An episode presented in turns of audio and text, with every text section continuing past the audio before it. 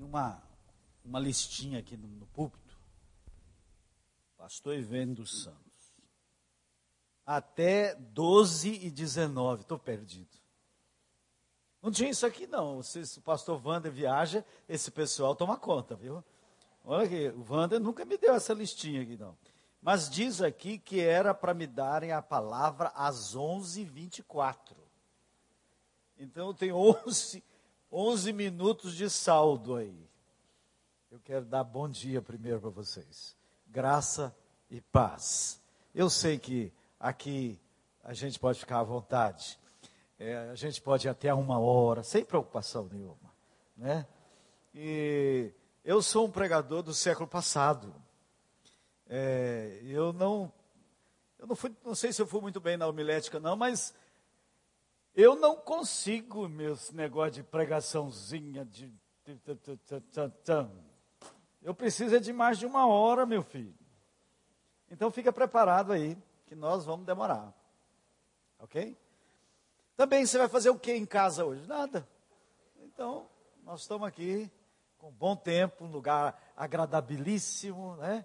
ouvindo músicas maravilhosas. Eu não conhecia esse moço, não, primeira vez. Prazer, viu? Parece aquele Kennedy, né? Dá de 10 nele, né?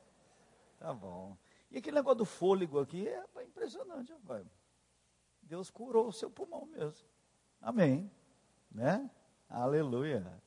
Eu gosto muito de ver os jogadores cristãos que quando fazem um gol faz assim, igual o, Kennedy fez assim. Ó. É uma um reconhecimento que é graça, graça do Senhor.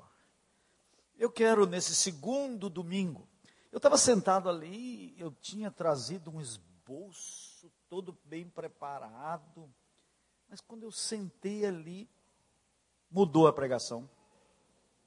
Uns negócios que é raro acontecer comigo. Eu sentei lá, mudou a pregação da manhã. Então, Vamos ver. Nesse segundo domingo do ano de 2011, eu quero repartir com os irmãos as verdades que precisam nos iluminar neste novo ano. Para que tenhamos um ano realmente vitorioso nós precisamos conhecer algumas verdades libertadoras. Porque Jesus disse: E conhecereis a verdade, e a verdade vos libertará. O apóstolo João contrasta verdade com mentira usando duas figuras. Verdade é luz e mentira é trevas. E ele vai dizer que Deus é luz, não há nele treva nenhuma. Ou seja, Deus é tudo às claras, não existe subterfúgio em Deus, nada debaixo do tapete. Se alguém disser que anda em comunhão com Deus, mas vive se escondendo, colocando debaixo do tapete, se camuflando, vive uma farsa. Mas se andarmos na luz, ou seja, se sairmos dos nossos quartos fechados, se trouxermos tudo para a luz, manteremos comunhão uns com os outros, e o sangue de Jesus nos purifica de todo pecado. Quer dizer que andar na luz não é não pecar. Porque se andarmos na luz, o sangue irá nos purificar. Andar na luz é perceber.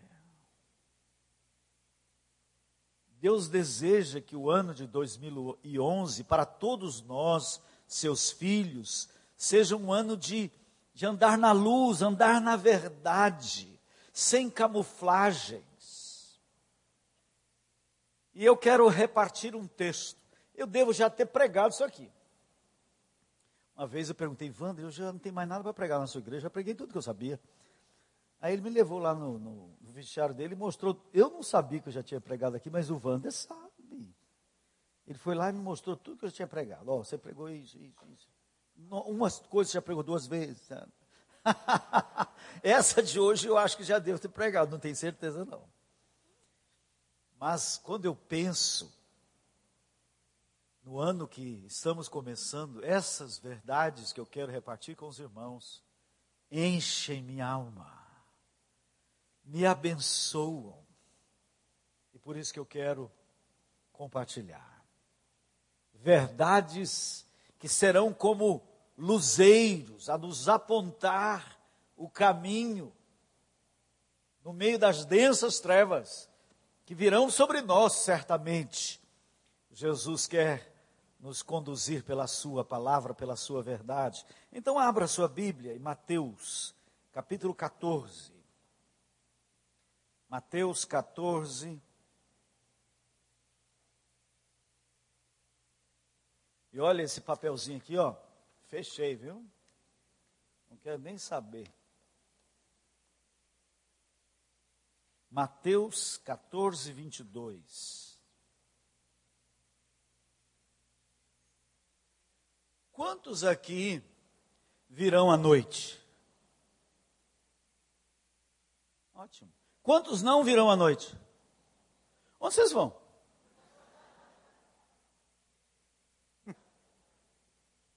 Vamos fazer o que à noite? Olha, à noite, o Wander me disse no telefone: olha, à noite, culto evangelístico.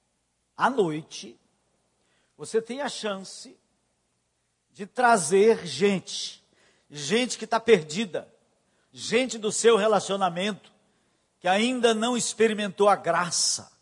Não perca a oportunidade de abençoar essas pessoas.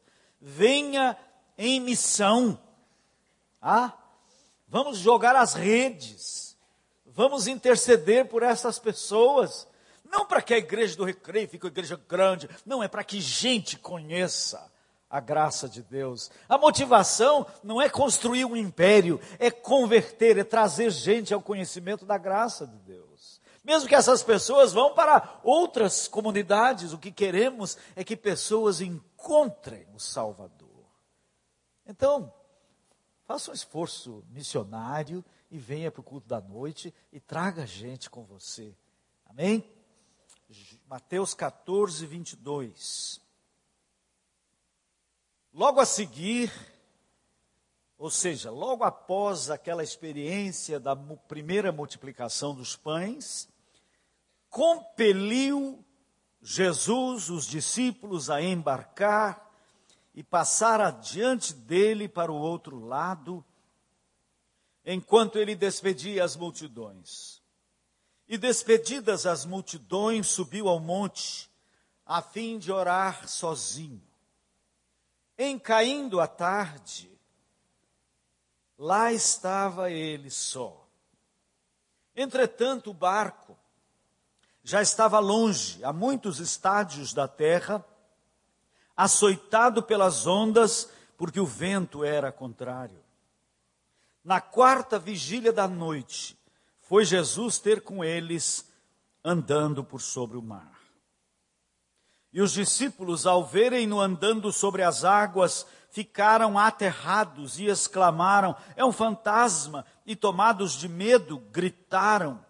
Mas Jesus imediatamente lhes disse: Tende bom ânimo, sou eu, não temais. Respondendo-lhe Pedro, disse: Se és tu, Senhor, manda-me ir ter contigo por sobre as águas. E ele disse: Vem. E Pedro, descendo do barco, andou por sobre as águas e foi ter com Jesus. Reparando, porém, na força do vento, teve medo e, começando a submergir, gritou: Salva-me, Senhor! E prontamente Jesus, estendendo a mão, tomou e lhe disse: Homem de pequena fé, por que duvidaste? Subindo ambos para o barco, cessou o vento, e os que estavam no barco adoraram, dizendo: Verdadeiramente és filho de Deus. Um texto muito conhecido de todos nós. Mas quero me deter logo no começo, na palavra que diz: compeliu Jesus os discípulos a embarcar. O que, que este verbo compelir nos sugere? Forçou-os a embarcar. Presumivelmente, os discípulos queriam permanecer na companhia de Jesus. Eles não queriam ir embora. E Jesus teve que exercer até uma certa pressãozinha física. E teve que empurrar a turma. Gente, agora eu quero ficar sozinho. Jesus queria ter um retiro espiritual no monte. Lá em Belo Horizonte tem um negócio de subir no monte para orar mais engraçado que vocês imaginam. Perto da oitava igreja presbiteriana tem um monte lá que vive assim cheio de gente, de crente, orando no monte. E é tanta gente no monte, caindo de pipoca, olha a pipoca, amendoim, e os crentes orando. Por que, que será que os crentes sobem para o monte? Acho que a ideia dele é que o monte está mais geograficamente mais perto. Por que, que Jesus subia no monte?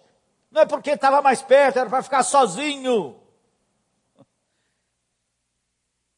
Então Jesus colocou a turma meio a toque de caixa naquele barquinho para eles atravessarem o lago de Genezaré, chamado também de Mar da Galileia, e o texto diz que ele subiu ao monte. Lá estava ele só. O barco,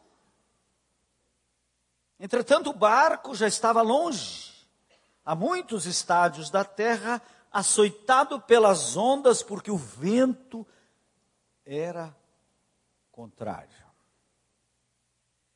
Muitos de nós temos ficado aprisionados aqui não estavam eles fazendo a vontade de Jesus? Eles, nenhum deles tinha a menor dúvida de que estavam naquele barquinho por vontade expressa de Jesus. Concordam comigo? Não podia haver na cabeça deles nenhuma dúvida de que estavam naquela embarcação porque Jesus queria. Nem eles queriam, mas Jesus queria. Então, porque os ventos contrários. Se estavam fazendo a vontade de Jesus, não deveriam os ventos estarem soprando favoravelmente? É assim que raciocinamos. Se eu entreguei minha vida a Jesus, se eu quero fazer a vontade de Deus, por que as dificuldades? Por que os ventos contrários? Por que a oposição? Existe uma teologia aí no mercado religioso dos nossos dias totalmente enganadora e mentirosa, que diz que se você é fiel, que se você está no caminho da obediência, todos os ventos soprarão favoravelmente. Isso é engano. Porque a primeira verdade que deve nos nortear neste ano de 2011 é que quando colocamos os nossos pés no caminho da obediência, iremos encontrar oposição. Esteja muito claro isso na sua mente. O Evangelho é uma contracultura. Seguir a Jesus é como o fenômeno da piracema, que o fenômeno dos peixes subindo para a desova nas cabeceiras dos rios. É lindo ver aqueles peixes saltando contra as correntezas. Para des descer até um peixe morto desce, mas para subir você está muito vivo. Seguir a Jesus Cristo é subir contra a corrente. Agora o que, que é melhor? Ser um peixe morto descendo ou um peixe vivo subindo? Foi para essa vida que Jesus nos chamou. Ele não nos chamou para um piquenique. Ele nos chamou para uma guerra contra o reino das trevas. E isso trará sobre nós perseguição. Bem-aventurados os perseguidos por causa da justiça, porque deles é o reino dos céus. Bem-aventurados quando por minha causa vos injuriarem e vos perseguirem, e, diz, e, e dizendo todo mal contra vós. Bem-aventurados, bem-aventurados, felizes então é enganadora. As igrejas estão abarrotadas de gente ouvindo, os pregadores de televisão estão declarando que se você é um crente fiel, este ano de 2011 a sua conta bancária será mais gorda. Você encontrará um novo emprego maravilhoso, você terá o carro do ano e etc, e etc. É mentira. Poderá acontecer, mas isto não é verdade, não é causa e efeito. No Velho Testamento, a evidência da piedade era a bênção material, sim. Abraão tinha uma terra onde plantava, onde havia abundância, e assim quantos homens do Velho Testamento, a evidência da piedade era a bênção material. Por quê? Porque Deus queria demonstrar que o seu povo era abençoado. O povo de Deus tinha uma terra onde eles plantavam, onde eles cultivavam, Deus queria demonstrar ao seu povo a sua superioridade sobre as outras divindades. Então existiam as divindades regionais. E Deus então queria provar que aqui o gafanhoto não vai comer sua horta. Mas no Novo Testamento, a igreja é ensinada no Novo Testamento que a igreja tem uma, uma propriedade onde ela irá plantar, os crentes irão plantar sem agrotóxicos e vai ter aquela colheita fantástica. É, é assim a igreja? Não, senhores, a igreja está no campo do adversário. Vocês querem saber quem que é o dono deste mundo? Eu já vi em cidades do interior de São Paulo, na entrada da cidade, escrito: Esta cidade é de Jesus. Conversa fiada. Isso se chama confissão positiva. É uma teologia falsa de Kenneth Hagin. E que se nós dissermos que Rio de Janeiro é de Jesus, vai se tornar de Jesus. Jesus não disse isto. O príncipe deste mundo é Satanás. É ele que rege esse negócio. Deus entregou a ele. E os dons de Deus são irrevogáveis. Nós estamos no campo do adversário. Satanás levou Jesus lá no alto monte e disse para ele o quê? mostrou-lhe os reinos do mundo e disse para Jesus o que? Tudo isso te darei, se prostrado me adorares. Jesus não riu da cara dele. Jesus não disse, como é que você vai dar se não é seu? Porque é dele. Nós estamos dentro do reino do adversário. Nós somos espiões dentro do reino de Satanás. E o que, que vai acontecer conosco? Sabe qual é a evidência da piedade no Novo Testamento? Se alguém quiser viver piedosamente, sofrerá perseguição. A, evidência da bênção não é material. Então, que isso ilumine o seu caminho em 2011. Fique sabendo você que quando você colocar seus pés no caminho da obediência a Jesus, você vai encontrar ventos contrários. Você vai encontrar oposição. Eu fico meio preocupado com crentes que dizem assim: comigo não, tudo sopra favoravelmente. Eu fico dizendo: esse cara está descendo a cachoeira não está subindo. Porque todo mundo que segue a Jesus, eu só sei na história da igreja que enfrentaram foi uma pedreira. É guerra. Estamos subindo contra forças. Diz o apóstolo Paulo que a nossa luta não é contra gente, é contra forças espirituais que nos circundam. Que essa verdade nos liberte do engano, de esperar que, sendo fiéis, tudo vai ser um mar de rosas para nós em 2011.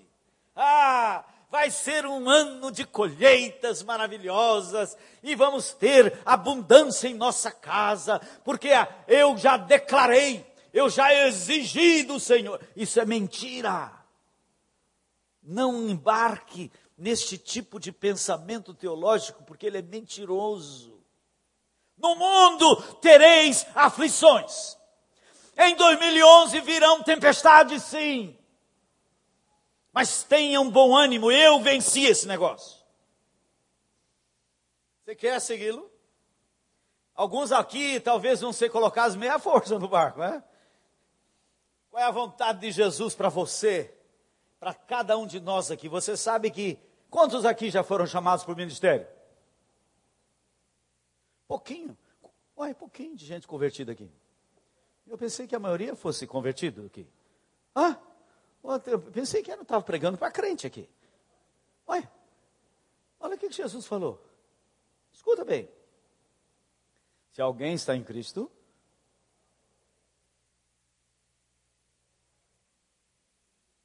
ninguém sabe. É? Você decorou só um pedacinho, conveniente. Porque continue assim: por, se alguém está em Cristo, nova criatura é. As coisas velhas já passaram, eis que tudo se fez novo, pois tudo provém de Deus, que nos reconciliou consigo mesmo e nos concedeu o ministério da reconciliação. A saber, que Deus estava em Cristo, reconciliando consigo o mundo, não imputando aos homens as suas transgressões, e nos confiou a palavra da reconciliação, de sorte que somos embaixadores em nome de Cristo. Quantos aqui já foram chamados para o ministério? Melhorou. Nós fomos chamados para o ministério da reconciliação. E Jesus está nos botando no barco. Vamos lá, gente. Chega de banquete. Vocês já ficaram o dia inteiro comigo. Agora vão para o outro lado. Vai enfrentar os ventos contrários. Vamos lá, gente. Entra aí. Eu quero ficar sozinho agora. Vamos lá. Ô, gente, hoje é dia de obedecer o rei. Vocês não vão para piquenique hoje à tarde, virão trazer gente perdida para ouvir o evangelho. Esta é a vontade dele. Mas fazer a vontade dele vai trazer oposição sobre nós. Não pense você que fazer a vontade dele será sempre algo agradável.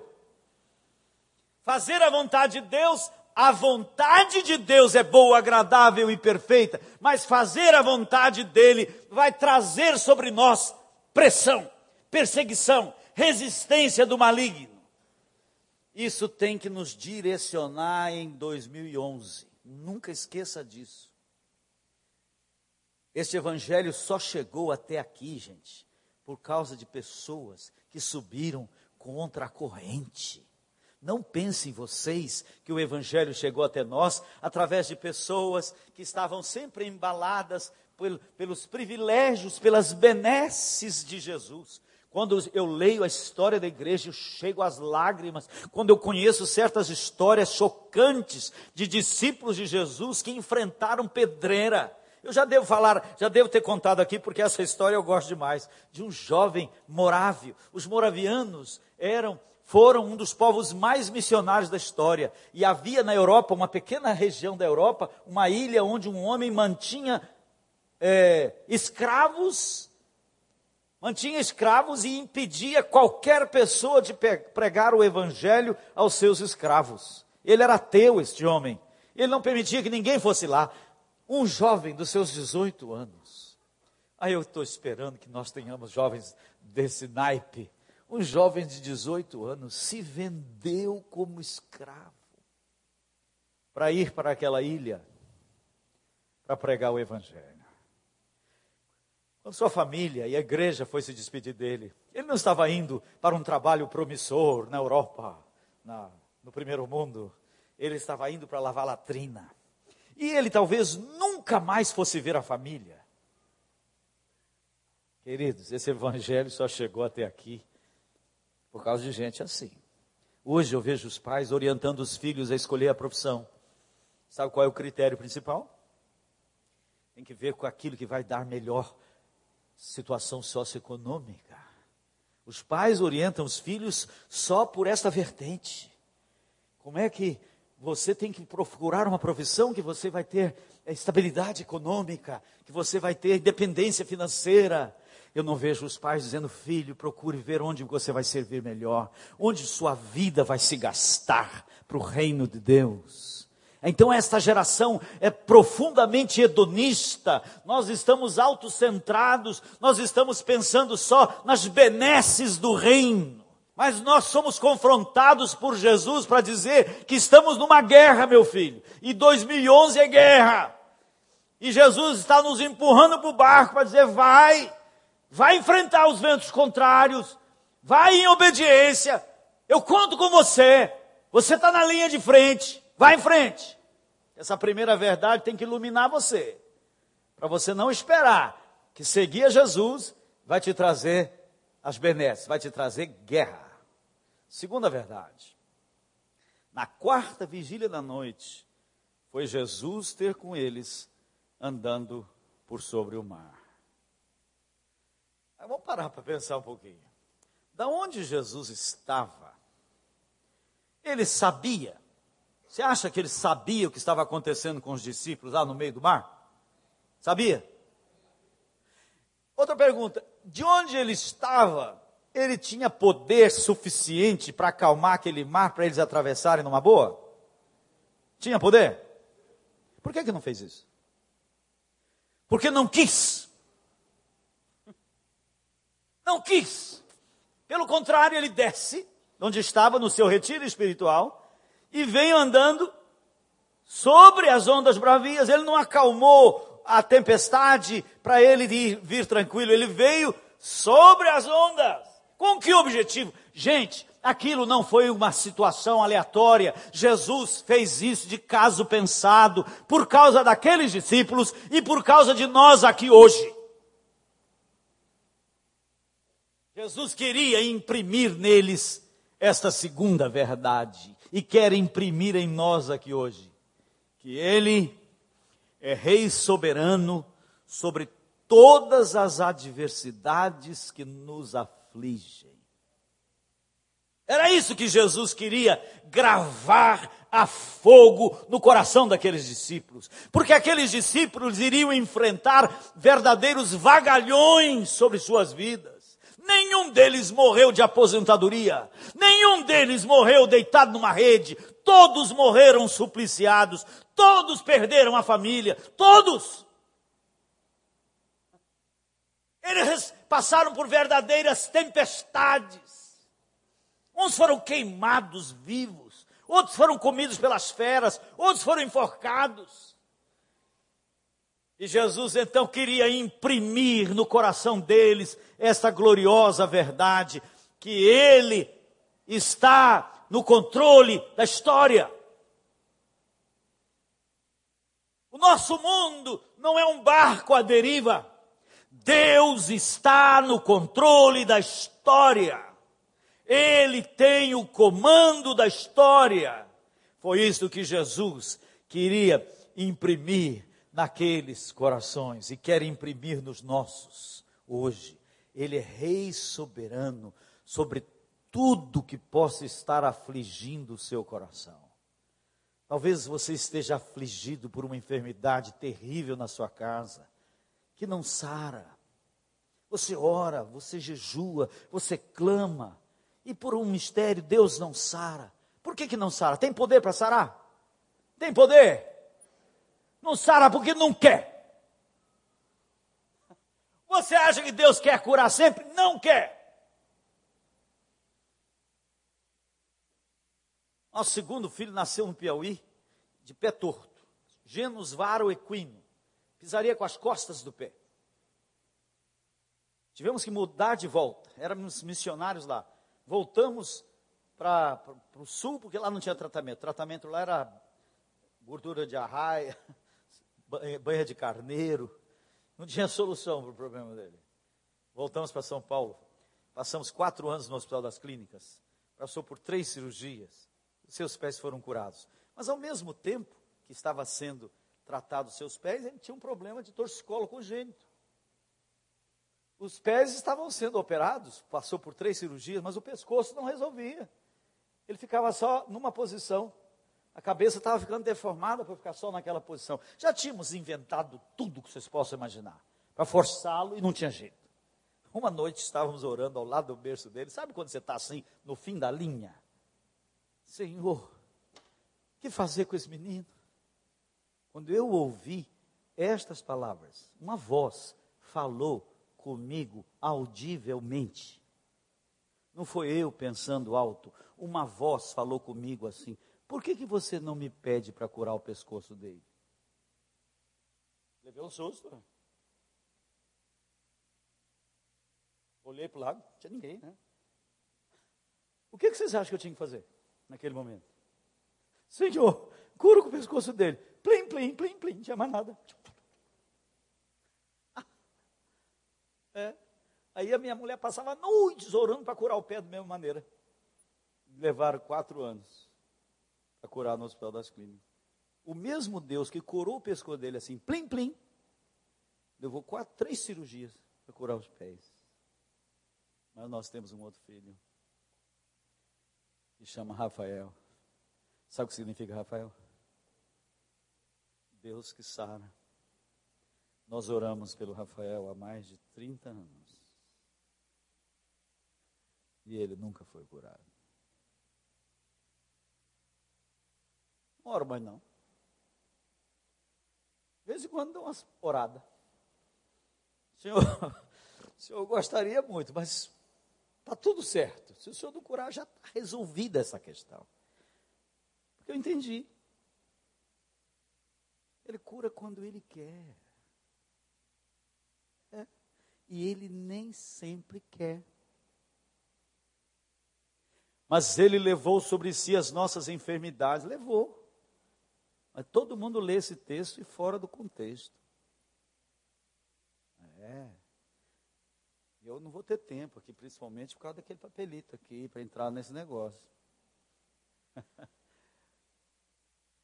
Quando Jesus voltar, toda raça, todas as mazelas consequentes do pecado, a sua morte na cruz, trouxe cura para tudo, não só para a saúde, para a ecologia, para tudo.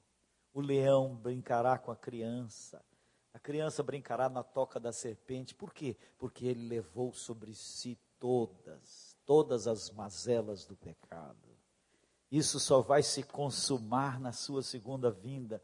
Neste período agora nós temos que conviver.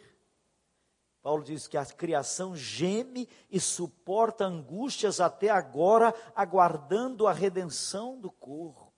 Paulo diz: Deixei Trófimo doente em Mileto. Ele diz: Timóteo, toma um pouco de vinho por causa das suas frequentes enfermidades no estômago. Ele diz muito diferente de Valnice Milhomens. Ele fala muito diferente do que R.R. Soares. Paulo fala muito diferente. Por quê? Ele não dá ordens para. Ele não diz que você tem que tomar posse, que se você não ficar curado é um problema de sua falta de fé. Paulo não diz isso. E olha que este homem foi um instrumento de muita cura. Até as suas vestes, as doenças fugiam delas. Mas agora ainda aguardamos a redenção do corpo.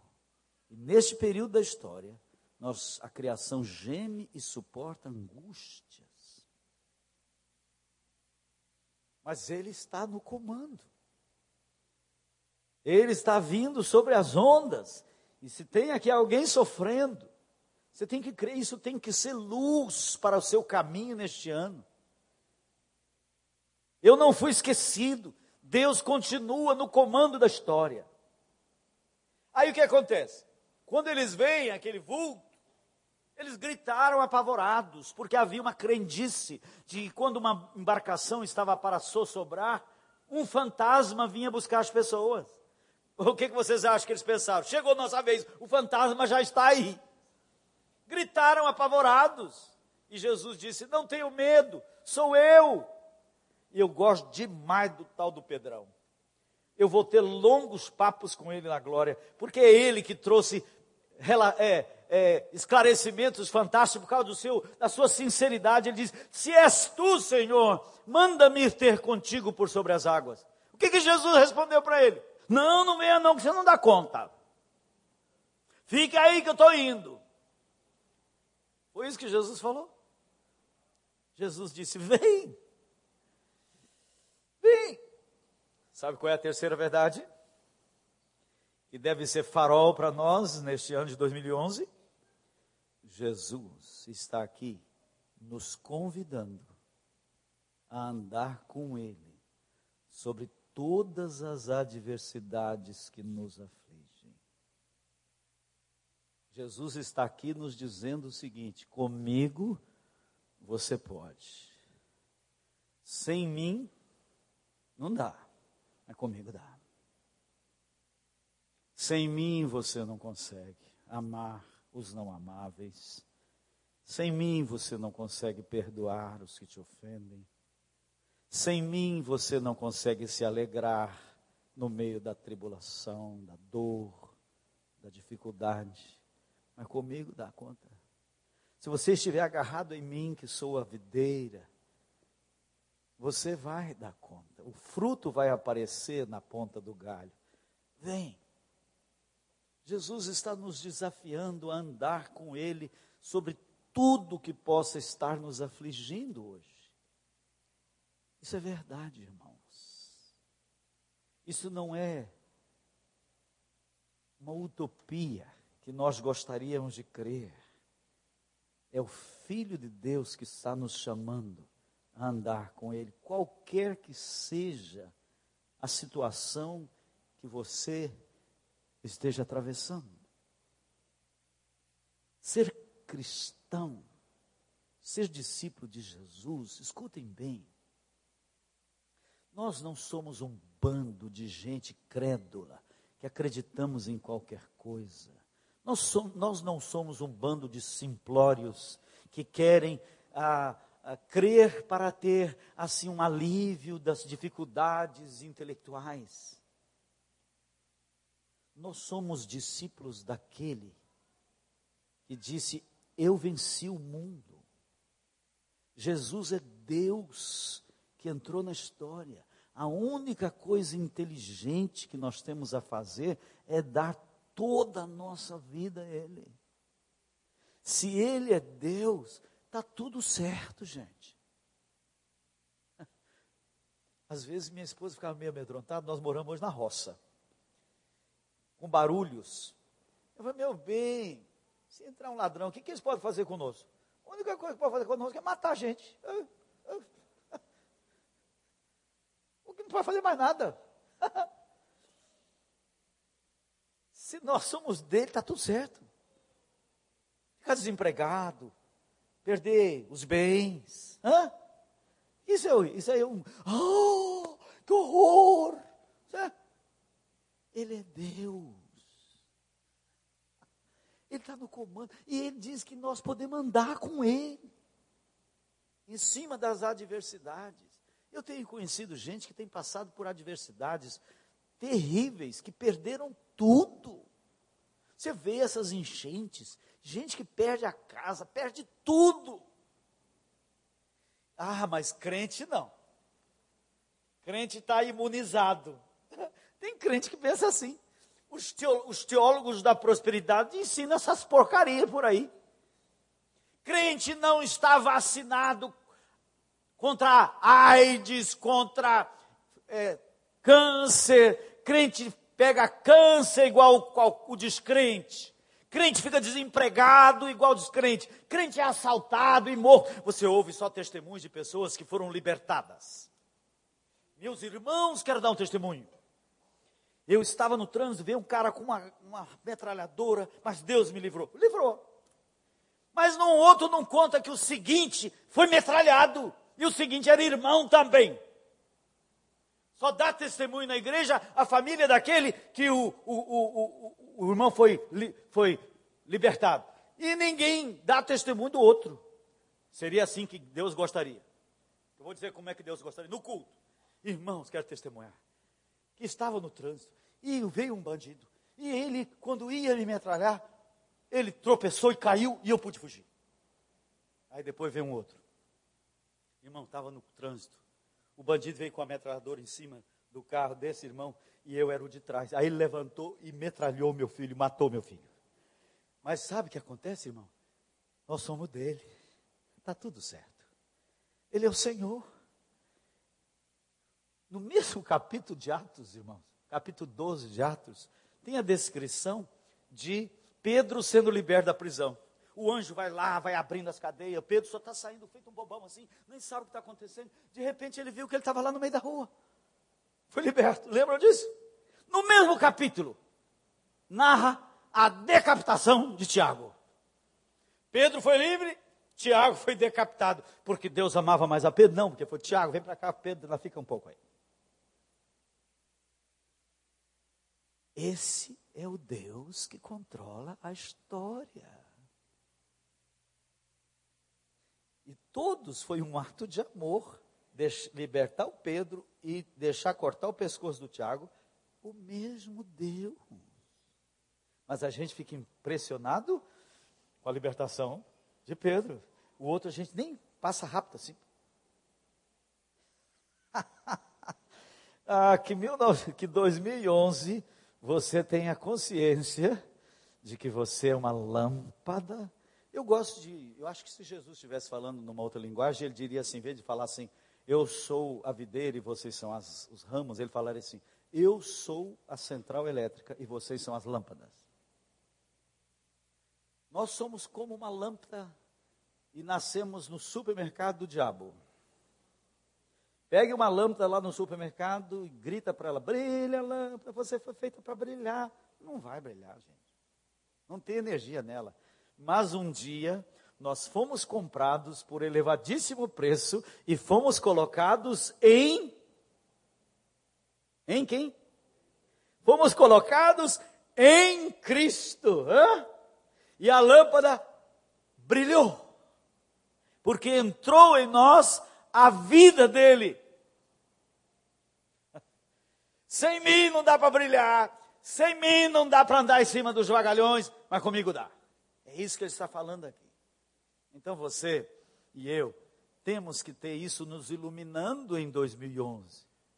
Tudo posso naquele que me fortalece. Mas por favor, não escreva esse versículo na geladeira, como manda os teólogos da prosperidade. Os teólogos da prosperidade mandam você escrever na geladeira tudo posso daquele que me fortalece, e você então tem que ficar grávido do carro novo. Já viu? Falar esse negócio de ficar grávido? É, foi o Paul Young Cho que ensinou isso. Você quer muito aquele carro, você ora e você vai engravidando do carro, até que Deus vai te dar. É assim que funciona você reivindica, você exige, você pede, você manda, você dá ordens para Deus, tá, tá, tá, tá, que negócio vai, vai ficando grávido até que acontece, até que você dá à luz um carro novo. É assim que o pessoal ensina. Tudo posso naquele que me fortalece. Eu só ouço esses pregadores falando, naquele que me fortalece, eu posso ter o carro do ano. Veio um crentezinho lá, pediu ao pastor para agradecer a Deus pelo Fusca que ele havia conseguido comprar. O pastor disse assim: e você acha que eu vou orar por Fusca? Não, um filho do rei não anda em Fusca. Um filho do rei anda em zero quilômetro. Eu só oro para carro zero quilômetro. O outro pastor que eu conheço, infelizmente, falou assim: você tem um pé de abacate no seu quintal, corta. Abacate é coisa de pobre. Não vou falar o nome que vocês conhecem. É isso que está invadindo o arraial evangélico. Essas mentiras, essas baboseiras. Mas os crentes são atraídos pelo glamour do dinheiro. A ideia que eu vejo está na cabeça dos crentes que ser cristão é para ter uma vida melhor. É isso que as pessoas estão entendendo. Fui pregar o evangelho para o pedreiro que trabalha na minha obra lá, e ele estava entendendo exatamente isso. Ah, mas eu, ah, ser crente deve ser muito bom, porque vai melhorar de vida. É isso que essas pregações estão comunicando. Você está disposto a seguir a Jesus Cristo? Está disposto a segui-lo? Mesmo que isso signifique perder tudo? perder seus bens, perder a casa, perder tudo. Ele está disposto a segui-lo? Ele está dizendo: sem mim não dá, mas comigo dá. A minha trajetória na história tem sido assim. O povo de Deus tem passado por tribulação. Isso tem que nos clarear o caminho em 2011, irmãos. Que verdade singular. Mas quando Paulo escreve, tudo posso naquele que me fortalece, o pessoal não lê o contexto. Ele diz assim, Filipenses, porque eu aprendi a viver contente em toda e qualquer situação, tanto sei ser honrado, como ser também humilhado, tanto a ter abundância, como a passar fome. Tudo posso naquele que me fortalece. Olha o que ele está dizendo. Nele, conectado nele, eu posso conviver com a abundância sem culpa, mas eu posso passar fome. Literalmente, ele passou fome. Ah, eu não posso crer que Deus deixe um servo dele passar fome, passar necessidade. Deixa. Tem servos de Jesus agora morrendo de fome em alguns lugares da terra. Hã? Tem. A gente pensa que essa heresiazinha aí da teologia da prosperidade é nova, mas ela é velha. Ela está no nosso inário, cantor cristão. A irmã que dirige o hino aqui, essa heresia da teologia da prosperidade está no cantor cristão. Tem hino. De... Quer ver? Jesus não me deixa sofrer sua voz me ensina. Lindo, né? Lindo. Mas herético. Quem disse que Jesus não me deixa sofrer, gente? Deixa. Aí eu gosto tanto do hino que eu mudei a letra. Quando ele me deixa sofrer, sua voz me ensina o caminho de vencer o mal com brandura tal que nunca estou sozinho. Qual maior, os jurássicos, qual maior prazer que ele ouvir dizer: Vem, meu filho, vem escutar o que eu fiz por ti, tudo que sofri na cruz para te resgatar. Ele deixa sofrer. Ele permite a dor. Ele permite a dor. Deus sofre.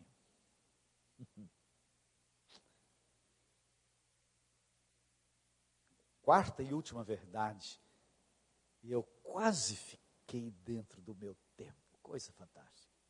Quarta e última verdade.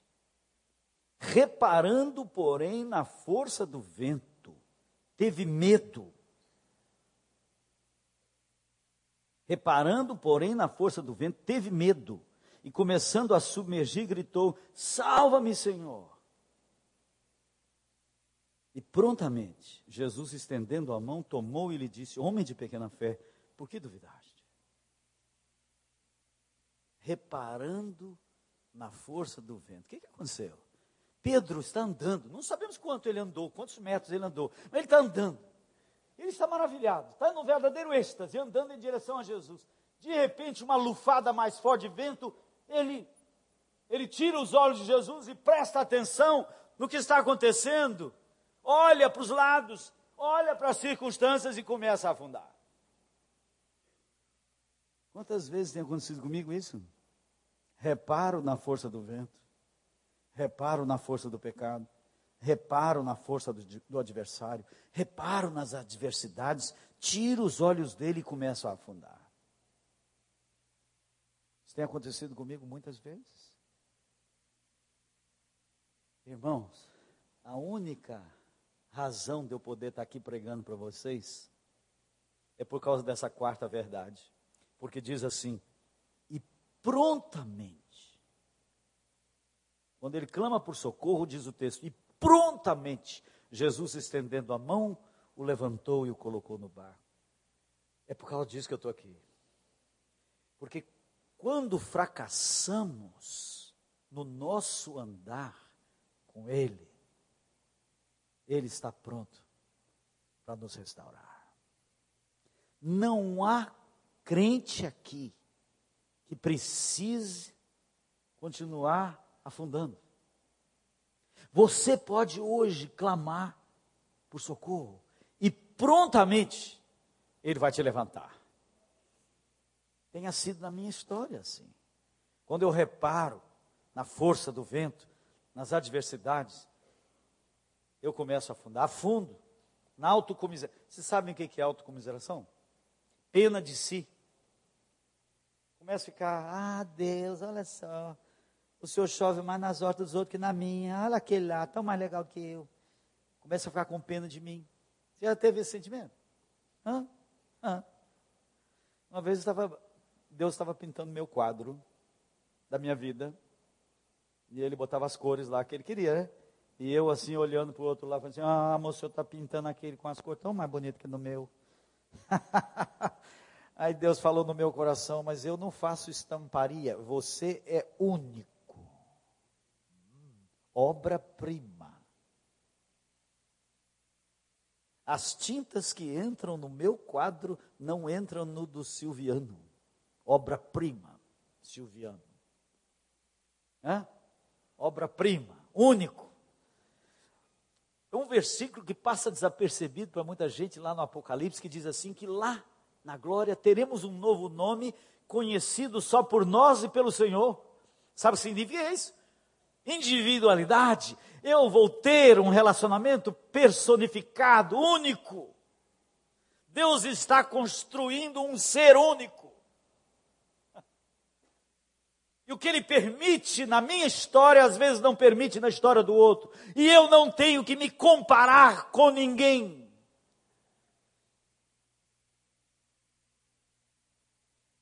Essa quarta verdade tem que nos clarear a estrada quando a gente fracassa, queridos.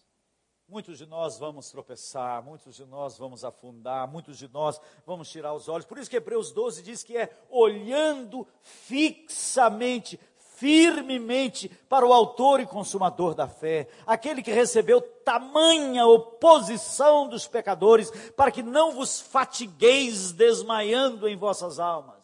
Que 2011 você tem os olhos grudados nele. Ele é a base de tudo. Ele é o nosso farol. Nós não somos cristãos porque vamos ter uma vida mais fácil, nós somos cristãos porque não temos opção, gente. Ele é a única esperança. Você vai colocar seus olhos em que além dele? Você está atraído por quê? Grana, status. que pobreza. 2011 possa ser um ano fantástico. Esse é o desejo de Deus para todos nós, que nós atravessemos este mar bravio, em calmaria, do jeito que vier, que nós atravessemos esse mar agarrados nele, olhando firmemente para o Autor e Consumador da fé. Será um ano cheio de vitória. Vitória não significa ausência de luta. Vitória significa estar andando na adversidade de mãos dadas com Ele em vitória. Nós vamos cantar um cântico agora, que ele tem uma letra ufanista, ele contempla essa passagem, rompendo em fé. É um cântico muito bom, mas assim, é, como é que é? é? Andando, se eu não não, não, mas, mas depois que fala assim, se ele vai me colocar.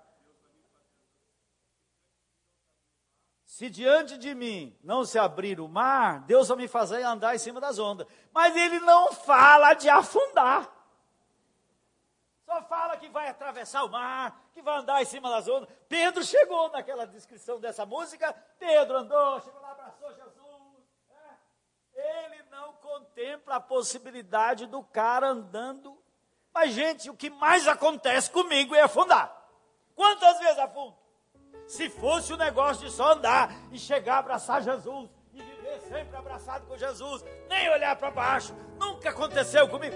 Não, não, não, não, Eu nem poderia pregar para vocês. Mas a verdade, a verdade é que fracassamos. Não porque queiramos. Ou não acontece com você? Acontece com você, meu filho? É? Aconteceu esse ano? Aconteceu comigo. É, fiquei, fiquei jururu. Às vezes eu estou jururu. Mas Jesus, por que, que eu estou tão jururu? Ah, já sei. Irmãos, eu chegava de viagem depois de conferência. Aconteceu uma tragédia lá em casa. Filho mais velho chutou o pau da barraca. Não queria mais seguir a Jesus. Eu chegava em casa, vinha de uma, uma conferência e tinha ficado hospedado na casa de um pastor que todos os filhos, crentaços. Eu chegava em casa, mas Deus, o senhor está jogando errado comigo. Olha aí, aquele pastor é até safado. Mas olha lá o filho dele, que beleza.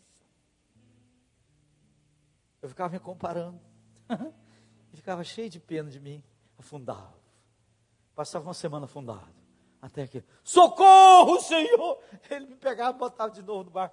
Ah, ele é a minha alegria. Não é minha família minha alegria. Não é minha igreja minha alegria. Hã? Não é minha casa, meus bens, minha alegria. Ele, é só Ele, a minha alegria. Então esse cântico é muito bom. Mas lembre-se, se afundar, clama, querido, clama por socorro, porque prontamente Ele vai te pegar. Ele não vai deixar você. Ele vai prontamente pegar você e botar no barco. Vamos cantar de pé. Olha, passei só.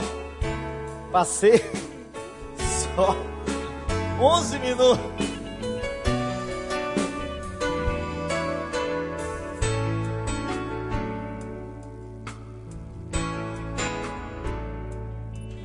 Cada vez que a minha fé é provada, tu me dás a chance de crescer um pouco mais. Nas montanhas e vales, desertos e mares que atravesso me levam para perto de ti. Minhas provações não são maiores que o meu Deus e não vão me impedir de caminhar. Se diante de mim não se abrir mar, Deus vai me fazer andar por sobre as águas, rompendo em fé. Minha vida se revestirá do teu poder,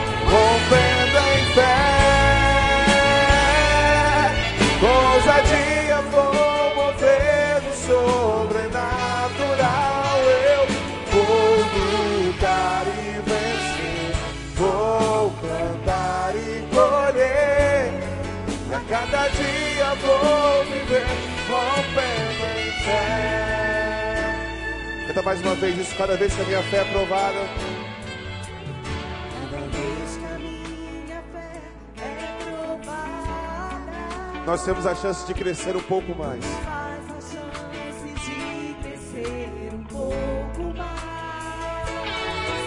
faz a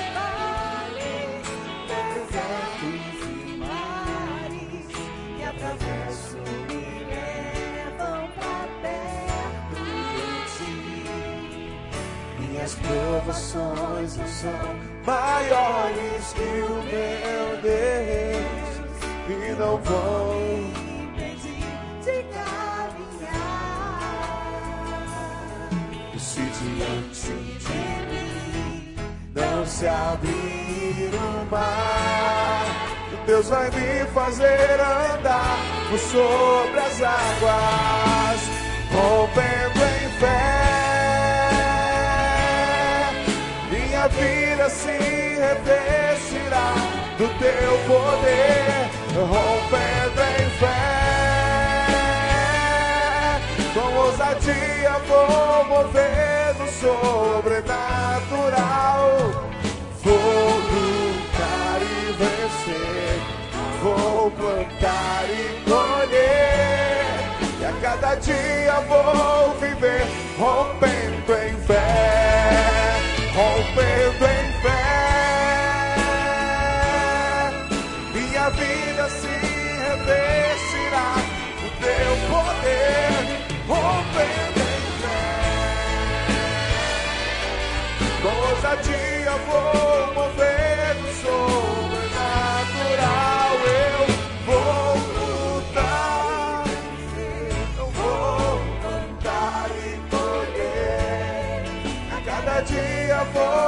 viver rompendo em fé. A cada dia vou viver rompendo em fé. E a cada dia vou viver rompendo em fé. Glórias a esse Deus, glórias a esse Deus que nos sustenta em todas as coisas.